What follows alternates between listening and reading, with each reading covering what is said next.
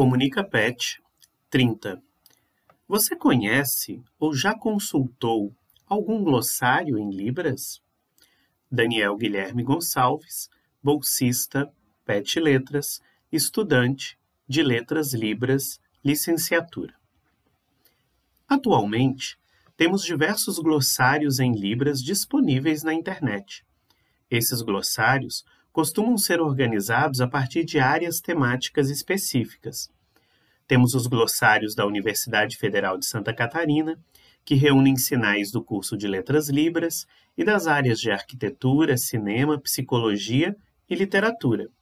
E os glossários do Instituto Federal de Educação, Ciência e Tecnologia de Santa Catarina, que disponibiliza sinais da área de português e literatura e termos técnicos de design, animação e fotografia.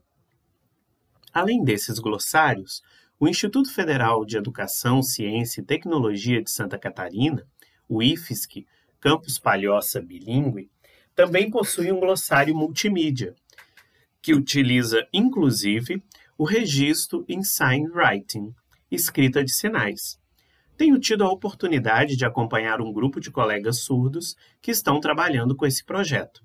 O Campus Palhoça Bilingue é bastante conhecido pela comunidade surda e tem os cursos oferecidos a partir de dois itinerários formativos, o de multimídia e o de educação bilíngue.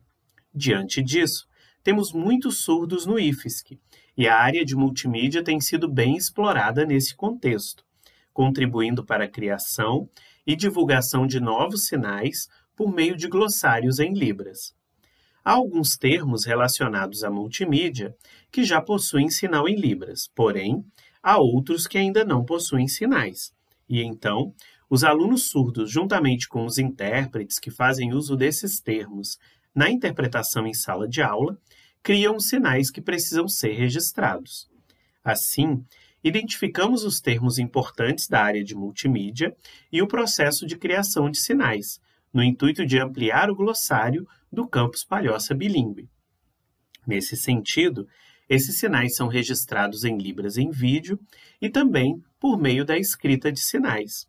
Portanto, os termos são criados e registrados por meio de um processo bem organizado, no qual alunos, professores e intérpretes de Libras português refletem sobre qual seria o sinal mais adequado em Libras para aquele termo. Com os sinais já convencionados pelo grupo, usamos a escrita de sinais para o seu registro. Assim, a escrita de sinais é importante nesse processo, pois auxilia aos professores, aos alunos e aos intérpretes que podem registrar os sinais e facilmente consultá-los.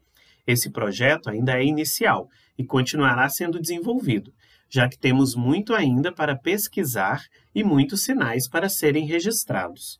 Por fim, os glossários são um importante recurso de organização e disponibilização de um vocabulário específico de uma determinada área. Embora eu tenha citado apenas os glossários da UFSC e do IFSC Palhoça Bilingue, temos diversos outros disponíveis na internet e em várias línguas de sinais.